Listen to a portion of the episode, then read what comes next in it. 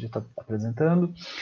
A gente parou um pouco à frente, mais ou menos na metade do capítulo 47. Então, só relembrando, né, a gente passou sobre aquele início das, das, é, dos preparativos para a, o trabalho de assistência que estava queria ser realizado é, na casa de Isabel, né, no plano físico. Então, aí a gente falou sobre aqueles que estão começando, nós também falamos sobre aqueles que já têm conhecimento da doutrina, que já têm o conhecimento do evangelho, né? E nós paramos aqui naqueles que estavam dormindo na, nas, na, na reunião, né? Os encarnados que estavam lá é, e que tiravam um cochilo é, durante a preleção, durante a palestra do Bentes. E aí o André Luiz ele repara com mais atenção que esses, essas pessoas encarnadas lá, é, e aí ele, ele fala assim, ó, não fosse o devotamento dos colaboradores do nosso plano, quer dizer, lá dos benfeitores espirituais, tornar-se impossível qualquer proveito concreto. É, como eu, eu mencionei, né, André Luiz faz a observação que Isidoro e outros amigos devotados trabalhavam com ardor, despertando alguns dorminhocos e reajustando o pensamento dos invigilantes. Não, não era só aqueles que estavam dormindo, né, pegando, é, aproveitando aqueles momentos, para neutralizar determinadas influências nocivas. Isso é uma coisa muito interessante que a gente começou a conversar na semana passada, mas a gente não terminou. É, muitos é, vão à casa espírita, né? E naqueles momentos, é claro, é, muitas vezes com exaustão do corpo físico, então eles precisam tirar esse, esses minutinhos, né? De, de para tirar uma soneca, para descansar um pouco. E eles, Isidoro e os outros benfeitores espirituais, sabiam que eles estavam perdendo uma grande oportunidade. Então eles iam lá e chacoalhavam esses irmãos, vamos dizer assim, e os despertavam. E não era só isso é, existiam aqueles também que vagavam o pensamento e muitas vezes com um pensamento ligado a coisas muito nocivas para aquele tipo de tarefa, para aquele tipo de reunião. Então, era onde o, os benfeitores atuavam, né, junto aos encarnados, dizendo assim: meu irmão, você poderia mudar esse seu pensamento, esse pensamento não está legal. E quantas e quantas vezes isso já aconteceu comigo na casa espírita, né? Quantas e quantas vezes eu já estava sentado lá na lá esperando a palestra ou mesmo durante a preleção e de repente eu começava a viajar um pouquinho no meu pensamento, estava pensando nos meus problemas lá no trabalho, meus problemas em casa, algumas coisas e começando a pensar até mal de outras pessoas, é, alguém que eu briguei ou discuti durante aquele dia e os meus pensamentos invigilantes eu não tinha noção que eles estavam e poderiam, e com certeza poderiam é, atrapalhar o desenvolvimento da tarefa. Por isso que a gente pede para que as pessoas entrem lá no salão da Casa Espírita Sena, né? É, que fiquem em silêncio, que se recolham. Né? Isso nós projetamos lá na, na, nas mensagens iniciais, dizendo que a partir do momento que ele entra para dentro da Casa Espírita, já se inicia o tratamento, já se inicia essa participação dele junto à espiritualidade, né, junto àquilo que ele veio buscar na casa espírita. Então, esse pensamento, essa ideia é o que eu vejo transcrito aqui pelo André Luiz. E esses é, servos né, do, do, do bem, servos de Jesus, sendo vigilantes para com todos na reunião, para que eles não atrapalhassem, para que eles não comprometessem as tarefas que iriam, principalmente iriam se executar após a preleção.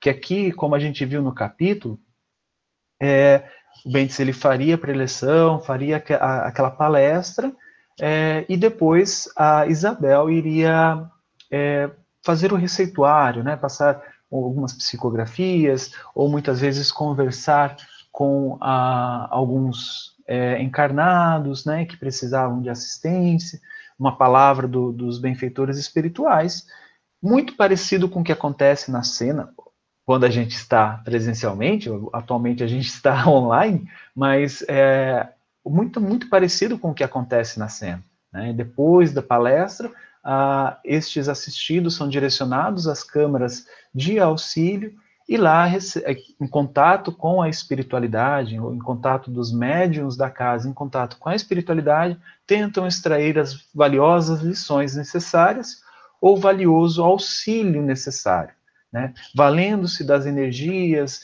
da, das projeções mentais que são feitas é, na casa espírita e principalmente durante a, a palestra, durante a, pre, a preleção.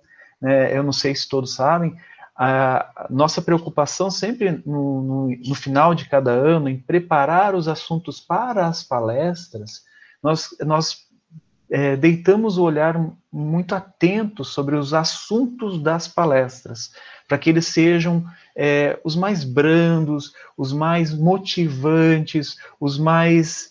É, aquele que possa despertar um, bons sentimentos, bons pensamentos naqueles que assistem. Né? A gente tenta voltar muito a, a, aos ensinamentos evangélicos. No ano passado, a gente teve muito a questão de falar de Jesus. Nós usamos o livro Boa Nova, do Humberto de Campos, que traz é, informações, um Cristo mais atuante, um Cristo mais dinâmico, um Cristo mais é, participativo junto aos apóstolos e histórias que a gente é, que não tinha lido, o, quem não tinha lido o Boa Nova, né, não conhecia, e a gente vê essas as lições para despertar, né, com o objetivo de despertar nos assistidos e participantes daquela palestra esses sentimentos para que a espiritualidade pudesse auxiliar as, as, nas câmaras, é, nas correntes mediúnicas, nas câmaras de auxílio. Então é por isso que a gente deixa assuntos mais específicos, assuntos mais profundos, assuntos mais densos para os cursos e para os estudos, né, que são destinados a isso.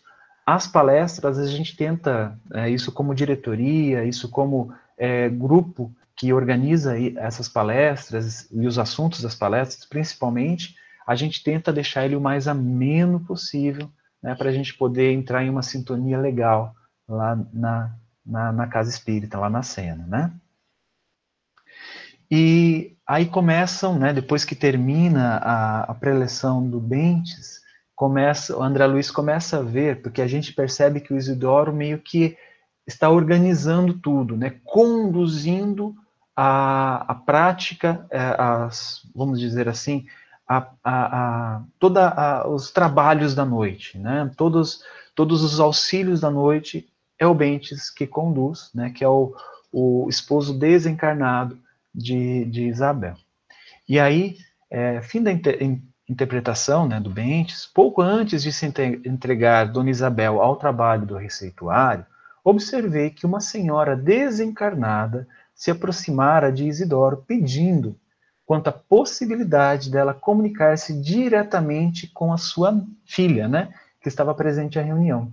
Isso eu achei muito interessante, né? A gente nas câmaras de auxílio a gente percebe muito isso, que sempre tem um, alguém que ama, um parente, um amigo, é, tentando auxiliar os, os aqui, né, que estão encarnados e muitas vezes com boas intenções mesmo, né, com intenções é, muito produtivas, porém ainda não com o entendimento necessário para que esse auxílio se é, concretize e seja um auxílio benéfico, porque ele está indo com, ah, no caso aqui, essa senhora ela está indo com boa vontade lá falar, pedir ao Isidoro que ela pudesse é, dar uma comunicação através de Isabel.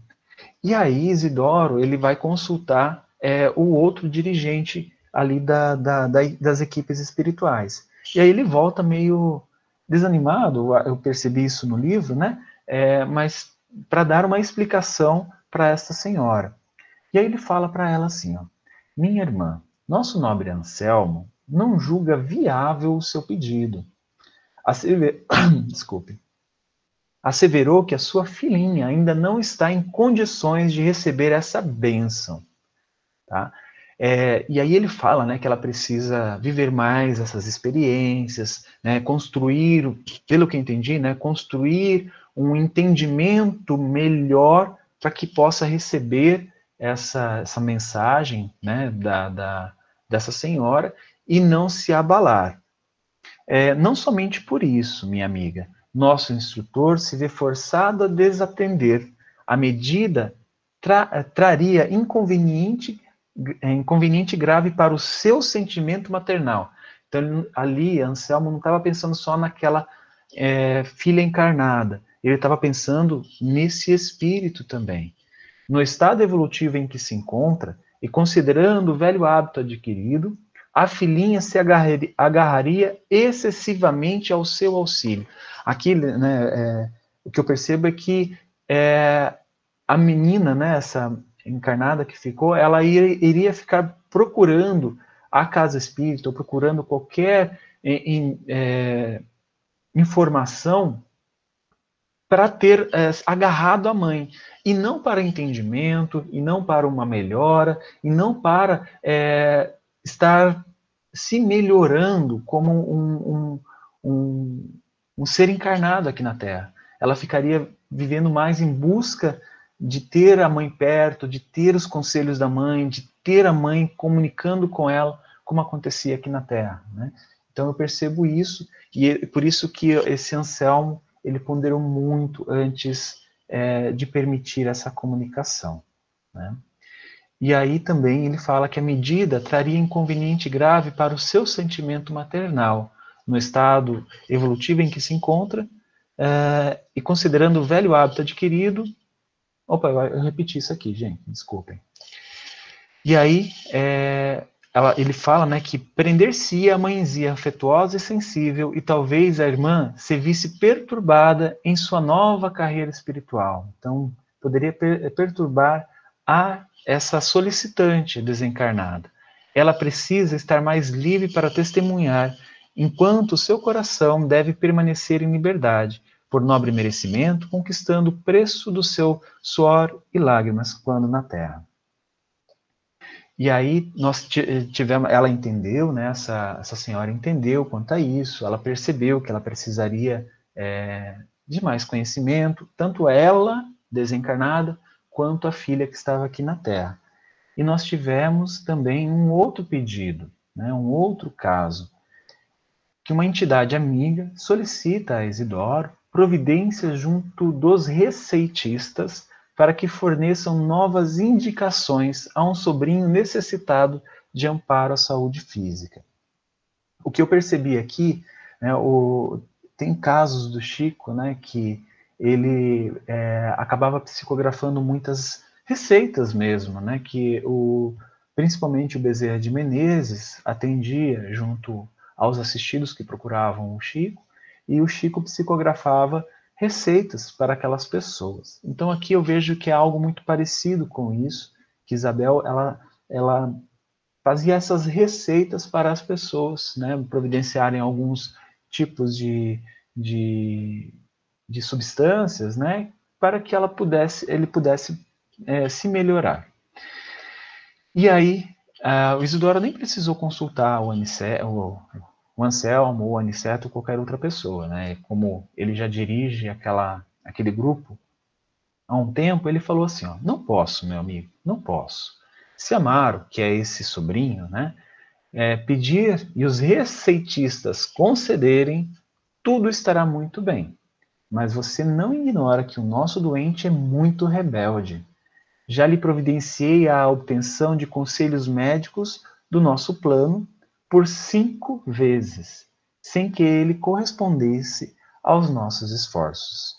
Eu lembro é, disso das nossas é, das nossas câmaras de auxílio, né? Nós temos uma atuação muito muito interessante junto à espiritualização dos encarnados aqui na Terra junto à espiritualidade que é atendida nas correntes de, de auxílio, né, para, que, para esse esclarecimento, principalmente para com os doutrinadores, os dirigentes de corrente, é, auxiliando esses espíritos que, é, que chegam à casa espírita, né, trazidos muitas vezes pelos assistidos e também por mentores e benfeitores espirituais mas que muitos destes assistidos, né, encarnados aqui na Terra, eles são um pouco rebeldes. A gente conversa com eles, olha, seria, né, muitas vezes, até uma, é, benfeitores espirituais falam, olha, seria muito interessante que esse irmão procurasse fazer o evangelho, é, o evangelho no lar, uma vez por semana, ou que, nesse momento, é, a situação está bem grave, olha, seria muito interessante você tirar dois minutinhos por dia, fazer sua prece, elevar o pensamento, ou outro tipo de, de conduta, né, que muitas vezes os amigos espirituais é, fornecem, né, como a gente já viu no capítulo 46, é necessário, eles, eles permitem que isso aconteça, mas muitos assistidos, e muitas vezes nós mesmos, somos rebeldes. Somos rebeldes naquele ponto de, ah, eu esqueci. Aí a gente pergunta na, na semana seguinte, onde ele, o assistido retorna à Câmara, e aí, como é que foi a semana? Ah, não foi bem. Conseguiu fazer o evangelho no lar? Não consegui. Conseguiu assistir a palestra? Não, não consegui. Não, isso aí, é, minha vida foi um tumulto, estava muito difícil, e é isso que acontece. Francisco, você quer falar? Claro. Você acha que eu ia deixar passar isso? De jeito nenhum. É, eu, eu tenho pensado sobre isso, e esse final de semana eu tive a grata oportunidade de assistir a um seminário daquela médica, como é que é o nome que eu gosto muito dela? Anete Guimarães, que era neurociência e é, espiritismo. Né? Gente, ela fez uma abordagem da, de algumas pesquisas na área da neurociência, que, por exemplo, o caso de algumas assistidas nossas que estão no, no buraco, não tem força de vontade, tal, tal, tal, tal, tal, tal, ela deu algumas dicas de exercícios, de procedimentos, mas é, desconectado de, religio, de religiosidade, de aspectos religiosos. Por que eu estou falando isso? É, muitos dos nossos assistidos são arredios com essa coisa de religião. E a gente tem que falar assim, você tem que falar, fazer evangelho em casa, e não sei o que lá. Então, na cabecinha desses camaradas, eles conectam que nós estamos tentando ensiná-los a fazer Ave Maria cheia de graça, Pai Nosso está no céu, é, ou fazer alguma mandinga para proteger a casa, não sei o que lá, sendo que é, esses receituários que Jesus vem nos ensinar, ele tem é, um impacto no sistema neurocerebral da pessoa. Ele ativa sistemas de, de satisfação, de felicidade que repercute quimicamente no organismo de todo mundo. Então, é, eu, eu, vou até passar para o grupo esse seminário para que vocês também assistam. Eu vou assistir mais uma vez para ter uma ideia um pouco mais madura, mas eu achei sensacional. Inclusive para a gente juntar essas coisas da neurociência com, vai lá, com as coisas do Evangelho.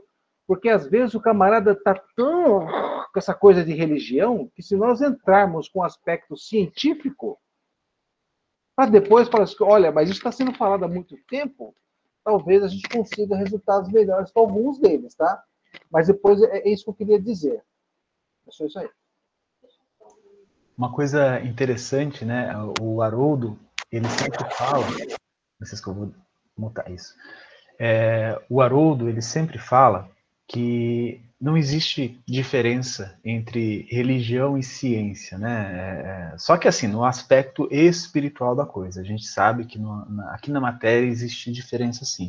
E hoje a gente estava estudando aqui em casa, é, no nosso uh, nosso momento, né? A gente estava estudando a evolução em dois mundos. E no capítulo 6 e capítulo 7, ele começa a explicar é, como é, o perispírito influencia lá nas células. Onde influencia, como isso acontece, né? Então, isso que você estava falando, Francisco, da, do cérebro estar é, tá influenciando, né, dessa neurociência, da programação mental, isso é explicado no Evolução em Dois Mundos, mas é, quem consegue ler aquele livro sem ser um estudo prolongado, sem uma base antes, né? Eu lembro quando eu tentei meter a besta a ler aquele livro lá no início, quando eu tinha um ano de espiritismo, eu fui até a quarta página, não consegui mais. Mas ele é um livro muito interessante que explica como isso acontece. Então, é muito importante que a gente tenha essa, essa, essa, essa é, essa informação que você tem. Realmente, muitos assistidos são arredios à religião. Qualquer coisa religiosa para eles, não, não, isso aí não serve. Como é o caso, e eu, eu acho que é muito o caso desse Amaro, né? Porque ele era crítico, ele era cético, ele era rebelde, né? Procurava lá, mas não fazia as coisas, né? Então, é, essas pessoas às vezes procuram a, a, a casa espírita é, por uma medida de urgência, de necessidade, uma, uma, uma última esperança, um, vou tentar de tudo. Né? Eu lembro quando eu não sabia, eu tenho uma doença autoimune que eu não sabia o que era.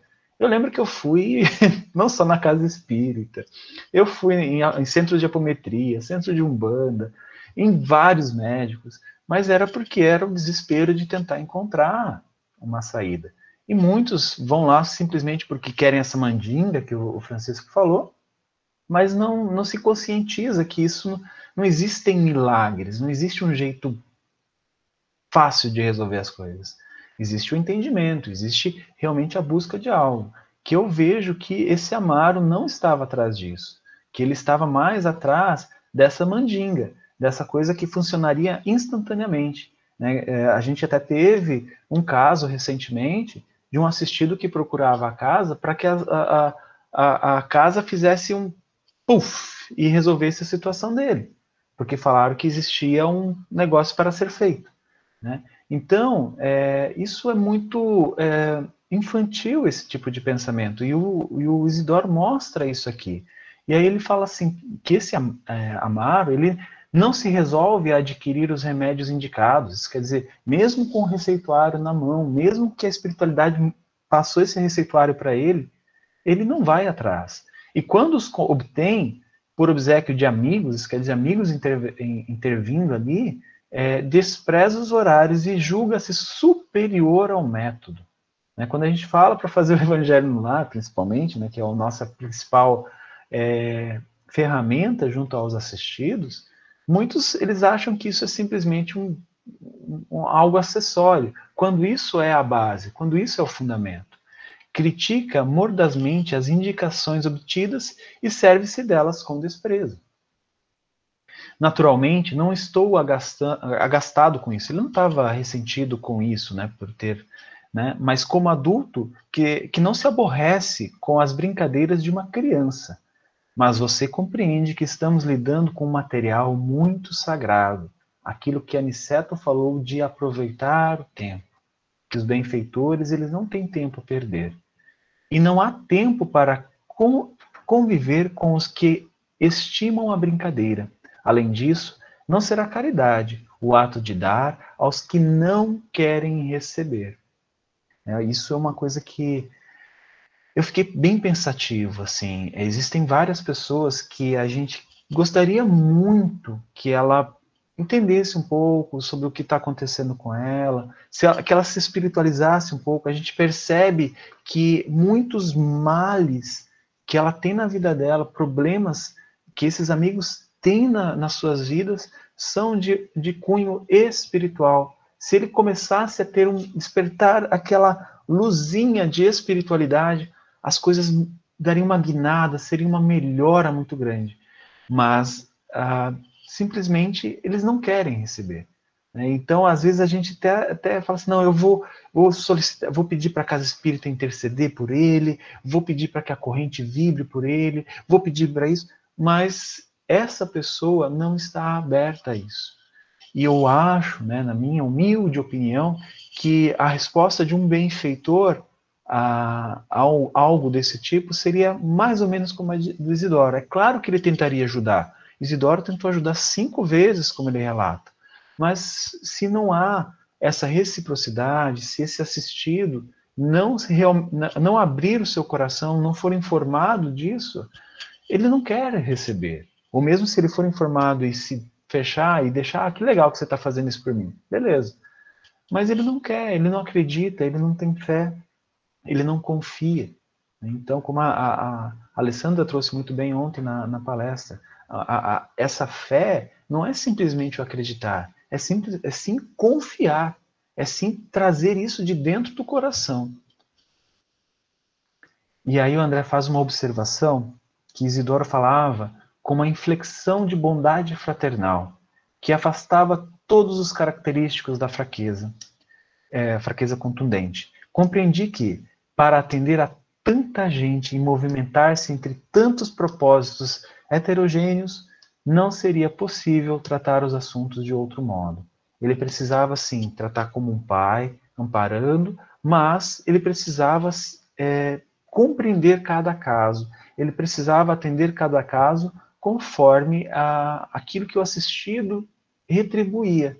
Como esse Amaro que não retribuía, não, não havia mais o que fazer, mesmo ele estando ali presente, mesmo ele tentando, né, estar presente, muitas vezes não é estar presente, né? E o Isidoro percebeu isso, e por isso que ele tratava muito, às vezes com dureza, às vezes com, com não abrindo exceções, né? Como essa, aquela senhora queria uh, passar a comunicação e como esse senhor queria um novo receituário para o, o Amaro. E aí, é, o serviço prosseguia com enorme demonstração educativa para Vicente e para mim. o esforço dos clínicos espirituais, aliado à abnegação da intermediária, da Isabel, comovia meu coração. Era necessário, de fato, grande renúncia para atender ao trabalho compacto e numeroso, e numeroso no setor de, de assistência aos encarnados, porque poucos frequentadores do grupo pareciam manter atitude correspondente à sublime dedicação fraternal em nome do Mestre. Então, aqui, essa pontuação que eu achei muito legal do André Luiz, né, da, dos voluntários, dos, daqueles que estavam lá na corrente, que estavam, eu acho que até mesmo é, na espiritualidade, é, eles precisavam ter esse sentimento de estar realmente numa dedicação fraternal em nome do Mestre mas ali parecia que poucos estavam com essa real dedicação. Bom, gente, eu terminei, consumi meia hora da, da, do tempo da Alessandra. É, alguém gostaria de comentar alguma coisa antes da Alessandra abrir a apresentação dela? Ô, Juliano, só um, um breve comentário a respeito do que o Francisco falou, né, que é muito importante, da questão da dificuldade, às vezes, do assistido, ele se afinar com o que a casa tem para que ele mude assim uma sintonia, né? Para que os pensamentos dele fiquem otimistas, que ele tenha dicas, assim, para sair daquela daquele círculo que às vezes ele não está é, se dando bem com as ideias dele, né?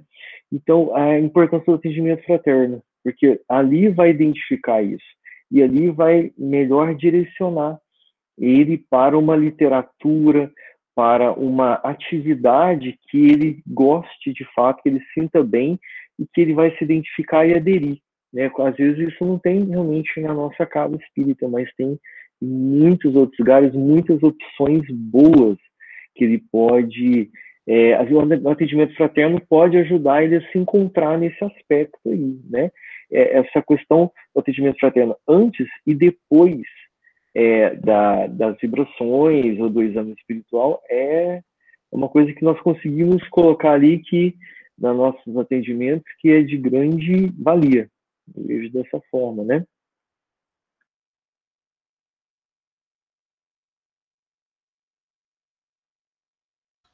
Lê, a palavra é sua.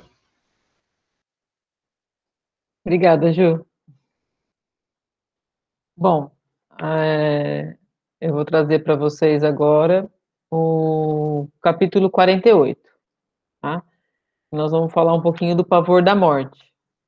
É, eu vou lendo a parte, a parte do livro, né? Que eu fiz alguns slides, mas a parte do livro eu vou lendo porque tive muita dificuldade de fazer muitos slides, então eu fiz só alguns slides do que eu pesquisei, tá? É, por que motivo se reuniam ali tantos desencarnados, já que recebiam assistência espiritual, não poderiam congregar-se em lugares igualmente espirituais? O André pergunta, né? É, Aniceto responde: De fato, André, respondeu o generoso mentor. É, a maioria dos desencarnados recebe esclarecimentos justos, a, a justos em nossa esfera de ação. Grande número de criaturas, porém, na passagem para cá, sente-se possuído de doentia saudade do agrupamento. E para fortalecer as possibilidades de adaptação dos desencarnados dessa ordem ao novo habitat, o serviço de socorro é mais eficiente ao contato das forças magnéticas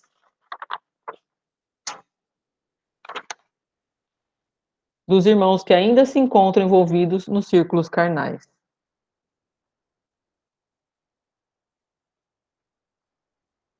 Espera um pouquinho, gente. Só um pouquinho. Acho que eu consegui. consegui.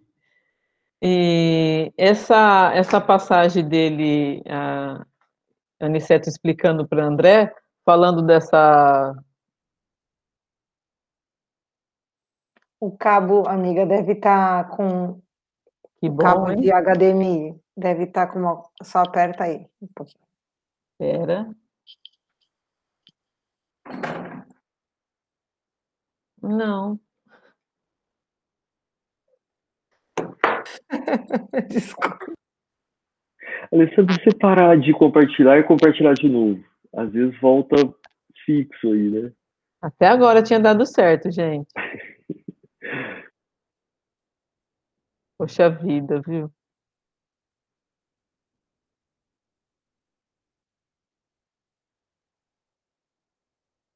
Já tem o computador do Douglas com obsessor. Mais um, será? Agora deu. Deu? Uhum. Para mim não aparece. Eu tô vendo bem, ficou legal? Tá vendo? Aparece na tela do lado, Lê, para você. Ah, valeu, Ju. Gente, desculpa. desculpa. Vamos lá. Então, voltando um pouquinho, né? Senão vou me perder aqui, tá?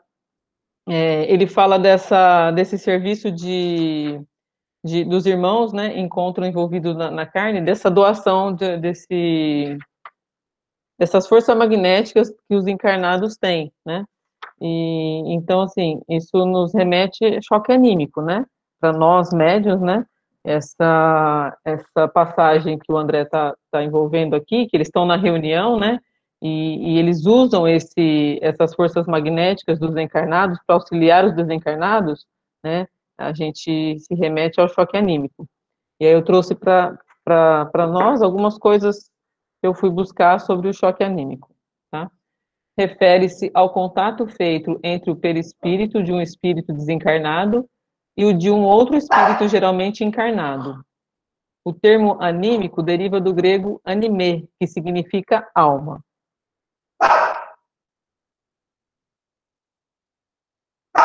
Vamos passar.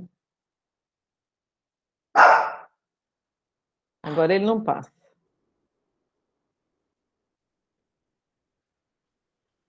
Aperta a setinha mesmo, a, a, a teclinha. Foi? Foi, né? Nas sessões mediúnicas que ocorrem nos centros espíritas, o choque anímico é uma terapia poss possível para espíritos desencarnados que necessitam de auxílio. O médium se coloca em estado mental sereno, se ligando à espiritualidade para transmitir um choque de boas vibrações, ajudando assim no reequilíbrio do desencarnado que busca o auxílio. Esse choque de fluidos animal, animal produz alterações vibratórias nos desencarnados que os predispõem ao despertamento. Ele está falando aqui é, de uma corrente mediúnica, né, que é o que está acontecendo ali na casa da Dona Isabel, né, que ele fala do, que os, os, encarna, os encarnados necessitam desse, desse contato com, com nós, os desencarnados necessitam desse contato com nós, para poder, é, é, muitas vezes, até ter um despertamento, né, dessas forças, né. Aí ele continua na explicação. Os irmãos nas condições que se refiro, ouvem-nos a voz, consolam-se com, com o nosso auxílio, mas o calor humano está cheio de um magnetismo de teor mais significativo para eles. Com semelhante contato, experimentam despertar de forças novas. Por isso, o trabalho de cooperação em, templo, em templos dessa espécie oferece proporções que você, agora, por agora, não conseguiria imaginar, né? Ele fala desse, do, que, que os humanos estão cheios de um magnetismo, né? que na verdade é nosso fluido vital, né? E nós estamos cheios desse fluido vital e, e, e tão importante para os assistidos. Eu achei muito legal. Quer falar, Gil? Quero, quero, mas pode terminar. Eu achei muito, é, muito boa essa, essa, essa explicação, porque eles, eles nos chamam para esse entendimento que, da proporção que a gente não tem a ideia de o quanto isso é, faz bem para os desencarnados, né? E aí a gente, eu trouxe um pouco isso para o nosso trabalho de, na Câmara Mediúnica, né? Nosso trabalho mediúnico, né? E muito, a maioria de nós, médiums, passa pelo choque anímico, muitas vezes até sem perceber, né? É, e, e, ali, esses exemplos que eu falei, que eu mostrei aqui, de suicidas, assassin, assassinados, acidentados, vítimas de guerra, por serem portadores de alta dose de energia vital. Isso acontece bastante também, é, eles, esse, é, esses, esse, essas mortes que são bruscas, assim, a, a, pessoa fica com essa, essa, essa dose de energia vital em excesso, né?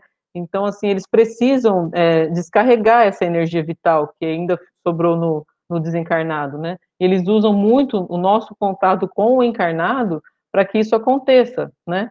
A gente vê muito caso assim, para trazer para a nossa realidade, né? Em, quando a gente faz atendimento para adictos, né? A gente, é, muitos passam, é, a gente evita uma incorporação muitas vezes, né? Por ser uma incorporação que, que vai nos trazer alguns desconfortos, né? Mas nós passamos muito pelo choque anímico. Às vezes, numa, num, num trabalho com uma pessoa que é um adicto, né? ele traz para a Câmara de Trabalho é, uma infinidade, vários desencarnados juntos, né? E todos necessitando daquele choque anímico, todos necessitando passar pelo choque anímico para ter esse restabelecimento, para ter essa troca de energia que, que, que, acontece entre o desencarnado e o encarnado, para ter esse choque vibracional mesmo, né? Para ver para conseguir um despertar, né?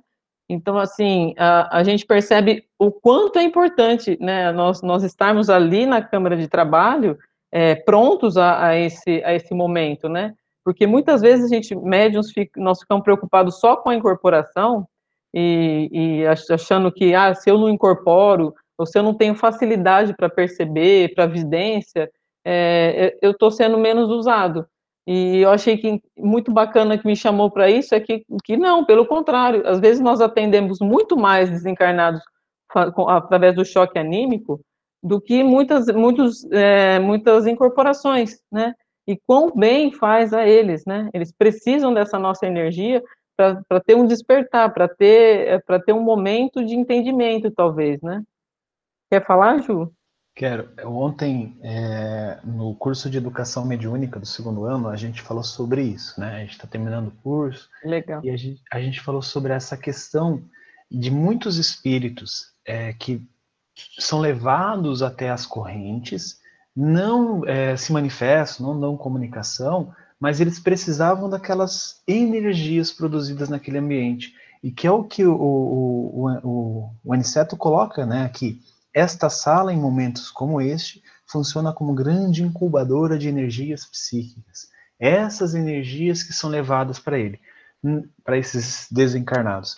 Não só para aqueles é, durante a palestra, mas como você falou, dos médiums doando energia. Muitas vezes a gente acaba não trabalhando é, com incorporações na corrente ou nada desse tipo, mas mesmo assim a gente sente que a gente é, doou muita energia. Né? A gente se sente revitalizado moralmente e se sente bem, mas a gente percebe que houve muita doação, muita doação desse princípio vital. É, aqui na frente ele fala mesmo do, dos preguiçosos, dorminhocos, invigilantes, né, que vão até a, essas casas de assistências, né, e muitas vezes assistido, não só trabalhadores, né, e, e, e, doam, né? É porque o que eles precisam é só do nosso fluido vital.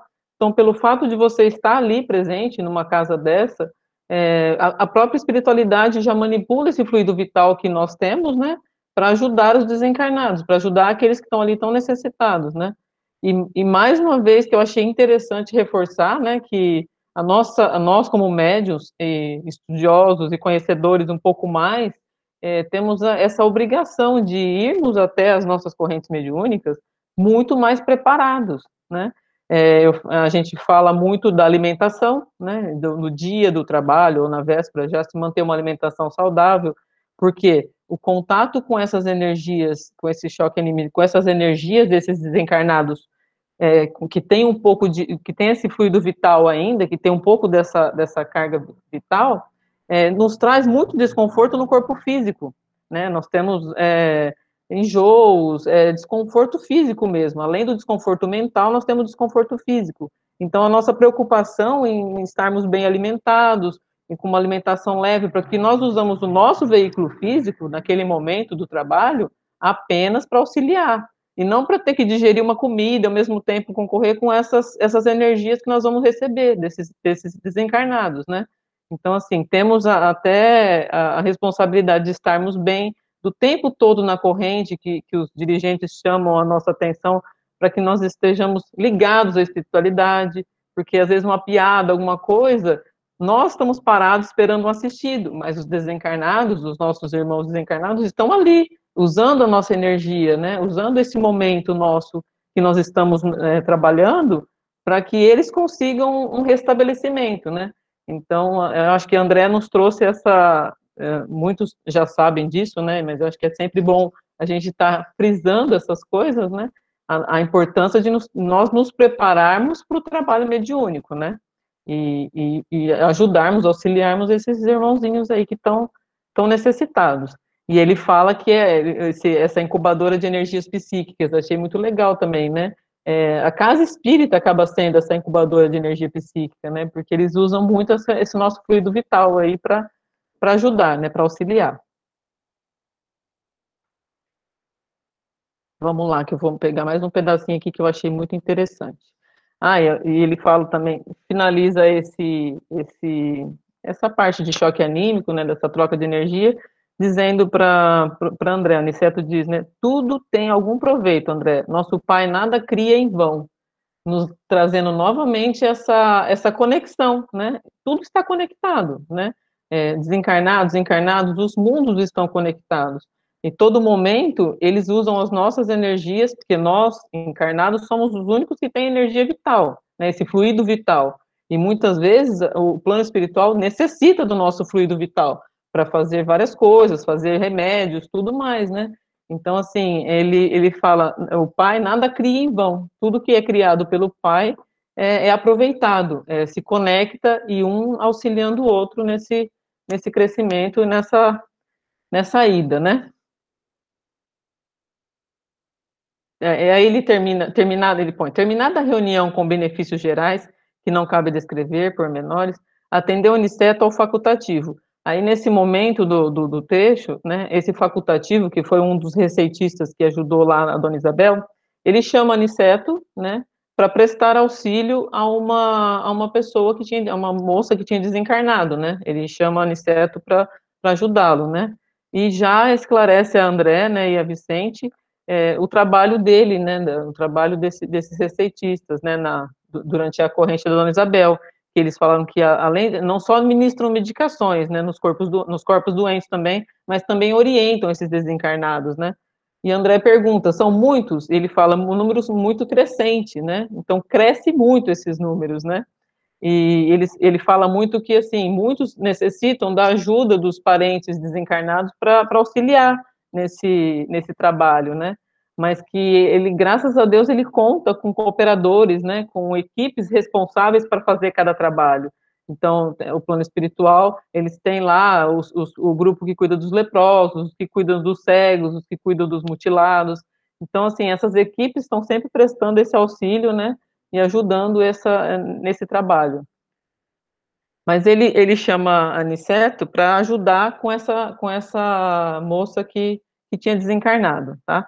Que eu acho que é assim, que foi o, o exemplo do, do pavor da morte, né, que, que é o texto ali, né. Eu vou ler rapidinho, tá? O colega gentil conduziu-nos ao interior do espaçoso necrotério, onde defrontamos um quadro interessante.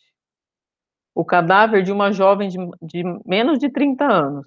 Ali jazia gelado e rígido, tendo ao seu lado uma entidade masculina em atitude de zelo. Com assombro, notei que a desencarnada estava unida ao despo despojos. Parecia recolhida a si mesmo sob forte impressão de terror. Cerrava as pálpebras deliberadamente, receosa de olhar em torno. Terminou o processo de desligamento dos laços fisiológicos, exclamou o facultativo. Mas a pobrezinha há seis horas que está dominada por terrível pavor. Ela permanecia, permanecia junto dela, o noivo que esperava há muitos anos. É, ela, é, essa moça, ela tinha é, falecido com menos de 30 anos, então a gente já, já imagina que ela tenha um pouco ainda desse fluido vital, que tenha uma dificuldade de, de, de, de se desprender um pouco mais do, do corpo, né? Mas aí, é, eu lendo, eu achava que ela ainda estava é, presa ao corpo, alguma coisa assim, né? Mas ele fala que não, que ela já tinha, que o processo já tinha, já tinha se desfeito, né? E que ela estava realmente com medo, com pavor. Ela, ela não queria, de maneira alguma, abrir os olhos para enxergar o noivo, porque ela, ela sentia pavor, ela não, não se conhecia morta, não se entendia estar morta, né? E ela escutava o noivo chamando pelo nome dela. Então ela tinha um desespero daquilo, né? E a situação, né? Aí eu trouxe para vocês Bem, algumas coisas. Oi. Posso mandar mais um claro, comentário? Estou claro, ocupando o seu tempo aqui. Não, mas... Ontem, na, nessa mesma é, aula do, do, Educação Mediúnica, nós falamos sobre isso também. Né? Até compartilhamos algumas experiências. É, eu lembro quando eu estava fazendo o segundo ano do Mediúnico como aluno e não como dirigente, é, nas práticas de psicofonia, eu acabei é, dando passagem, né, dando comunicação para um espírito que não sabia que estava desencarnado. Né, e foi uma experiência muito interessante, porque eu lembro da doutrinação e a doutrinadora não falou nada para ele que ele estava desencarnado, é, encaminhou, pediu para a espiritualidade amparar, e eu, eu, eu, percebi que ele foi amparado, e quando terminou eu conversei com a doutrinadora, eu falei, mas eu percebi que ele não sabia que estava desencarnado. Ela falou, eu também percebi isso. E eu assim, mas. Aí quando eu falei mais, ela falou, mas não sou eu, eu não me senti segura para dar essa notícia para ele. Né? Então, e aí uma aluna nossa, ela compartilhou algo desse tipo. Ela que ela teve uma experiência como essa também, estava começando, né, numa incorporação, porém a doutrinadora, da, na ocasião, falou pro, pro, pro espírito e o espírito se perturbou muito, se debateu, começou a, a chorar, a, a, se desesperar, e aquilo nada acalmava e deixou a média numa situação ruim. Né? Então, a, é, essa, essas informações a gente tem que ter muita cautela, muita prudência para lidar com espíritos nesse estado, porque muitos estão como essa moça que desencarnaram e não não sabem que desencarnaram, não perceberam isso ainda né, não, não, ou não aceitam isso. Né, inconscientemente já apagam essa, essas informações, esse acontecimento. É, eu, eu, eu acredito isso também, Ju, que eu acho que é, essa parte de informar, quando a gente percebe, depara com isso na, numa câmara mediúnica, nós temos que ter muito cuidado, né?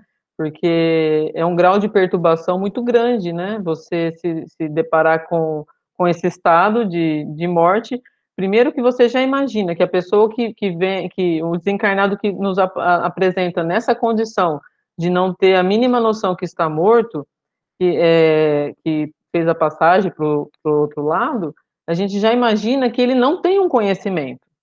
A gente já vai nesse, nessa suposição, que é um, um desencarnado que não tem conhecimento espiritual nenhum. Então, como que você entra com, uma pessoa que não tem conhecimento, com um desencarnado, dizendo, ah, você, você está morto, você está no centro espírita. Então, eu acho que é muito delicado mesmo, né, essa, essa atitude. Eu acho que a gente tem que tomar muito cuidado com isso mesmo.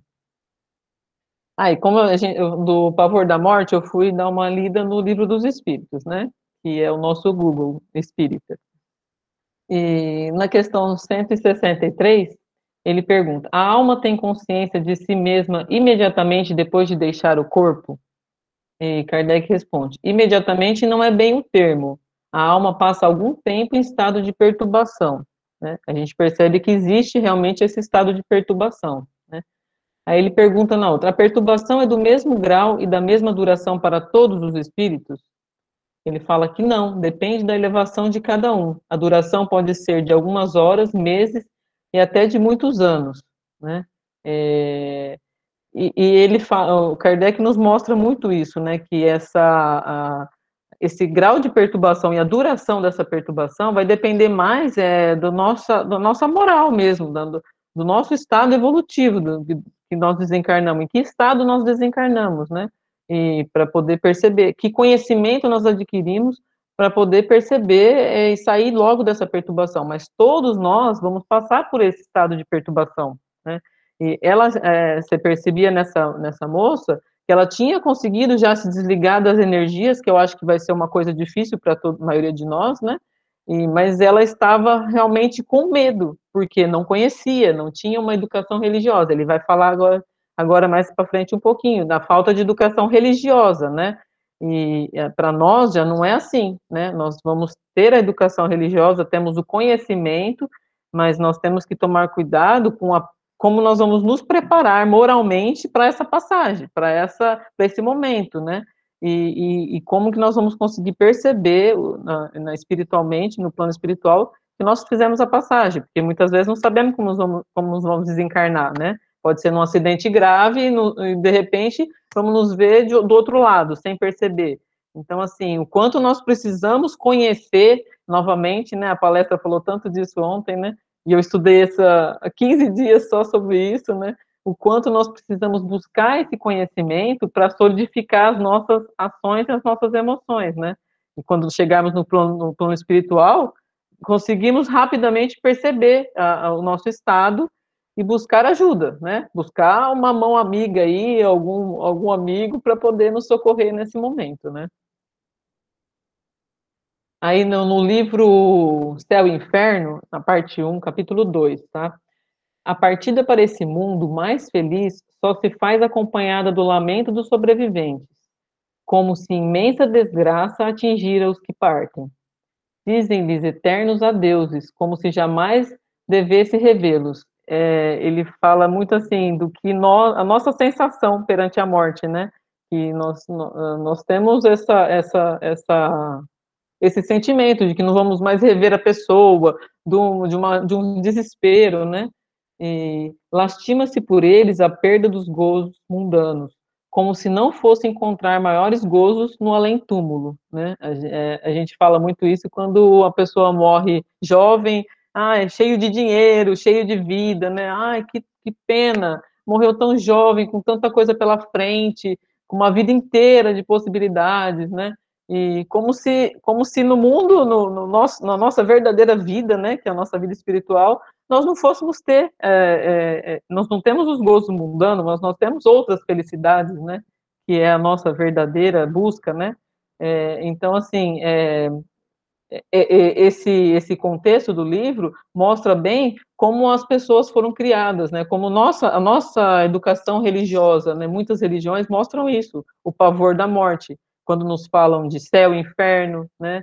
E você já pensa assim, ah, a pessoa matou, foi para o inferno. Aí eu chego lá no plano espiritual e escuto o fulano que foi para o inferno falar na minha cabeça, na hora você já pensa, né? Eu tô também no inferno, e eu vim fazer aqui, né? Então tudo vem dessa, dessa, dessa falta dessa educação religiosa, né?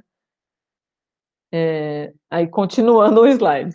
Que desgraça, de, dizem, morrer tão jovem, rico e feliz, tendo a perspectiva de um futuro brilhante.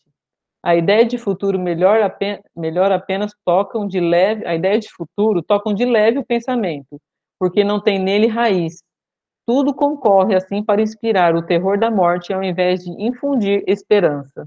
Então ele mostra como que essa criação religiosa, como que nós temos enraigado em nós o medo da morte.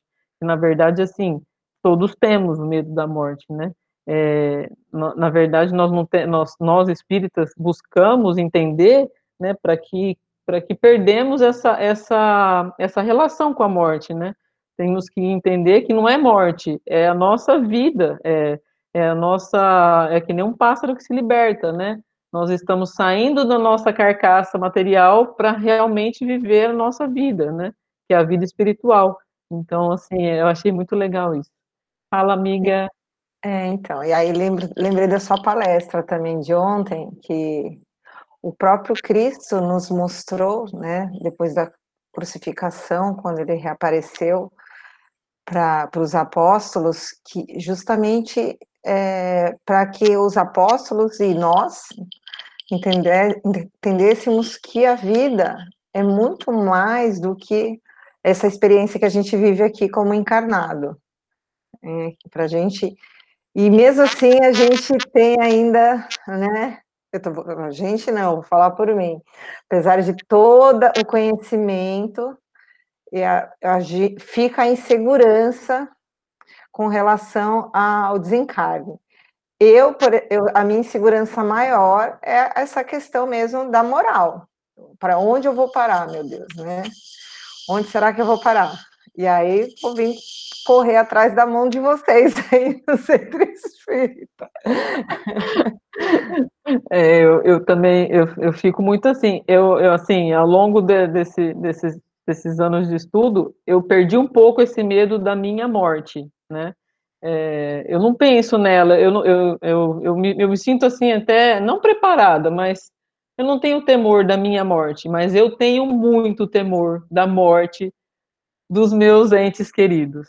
Então, assim, eu tenho um, é, um pavor mesmo, uma falta de, de, de fé danada é, de perder um filho. E eu acho que toda mãe tem esse sentimento, mas eu tenho ele muito mais difícil em mim, assim, de lidar. Então, eu tenho trabalhado há muitos, muito tempo já com esse sentimento, né? E, na verdade, eu tive uma filha que, que ficou muito doente, né? E eu acho que raigou isso em mim, né? Então, é, eu tenho muito, muito pavor de perder meus filhos e meu marido, né? E, e, e é um pavor, assim, de, de, de, Eu não vou ver mais, né? E a gente sabe que isso não é verdade, né? Que a gente não vai tocar na matéria, mas que eles estão, eles vão estar em algum lugar, vão estar esperando a gente. Então eu tenho que trabalhar isso em mim. Mas o medo da minha morte eu não tenho. Graças a Deus, assim, eu consegui sair disso, mas enraiguei outro medo que tá difícil. Será que dá tempo, Ju, de passar mais alguma coisa? Um minuto, eu acho que a gente deixa para semana que vem, né? É, porque eu ia começar outro slide, não, não. que não Começa é bom. outro slide na semana que vem. Então tá, fala alguma coisa. Alguém quer falar alguma coisa sobre isso? para a gente ocupar o um minuto aí. E eu, eu, eu, relacionei bem, assim, a, a, minha palestra de ontem com, com o texto de hoje, assim, sabe? E, e eu acho que as duas coisas bateram muito, assim porque nós só temos essa, essa, essa, esse vacilo com a morte porque não temos fé, né? Então temos que construir essa fé, buscar conhecer um pouco mais e construir essa fé, porque nós estamos vacilando ainda. E nós espíritas vacilamos bastante, né? Fala, Douglas. É, eu acabei de constatar que o tempo acabou, literalmente, né? Mas o que eu queria dizer, exatamente em função do que você mencionou, que você administra a questão da tua morte pessoal, mas não consegue imaginar como resolver a questão do, da perda dos seus entes queridos. Se você desencarnar antes, não vai acontecer a mesma coisa. Então veja bem, você já tem uma semente da, do desapego. O desapego tem a ver com fé, não tem a ver com amor. A gente confunde achando que se se se desapegar de alguém que a gente ama, a gente está deixando de amar. Não tem nada a ver. Porque você desapega é, de, de objetos e de pessoas e continua amando do mesmo jeito, como você sempre gostou. Né? Então é preciso treinar o desapego. Essa coisa é muito importante, especialmente para nós espíritas, que precisamos entender que o desenlace na, da carne é um processo doloroso para qualquer espírito. Então precisamos minimizar se a gente não quer sofrer, porque passar por ele todos passaremos, né? Então eu acho que, que é importante, já que você falou que é importante repisar essa questão, eu também acho que é importante sim. E treinar o desapego nos tranquiliza para esse momento crucial e vamos deixar de ter o medo da morte, porque ela não, não vale a pena. Ok? É isso aí.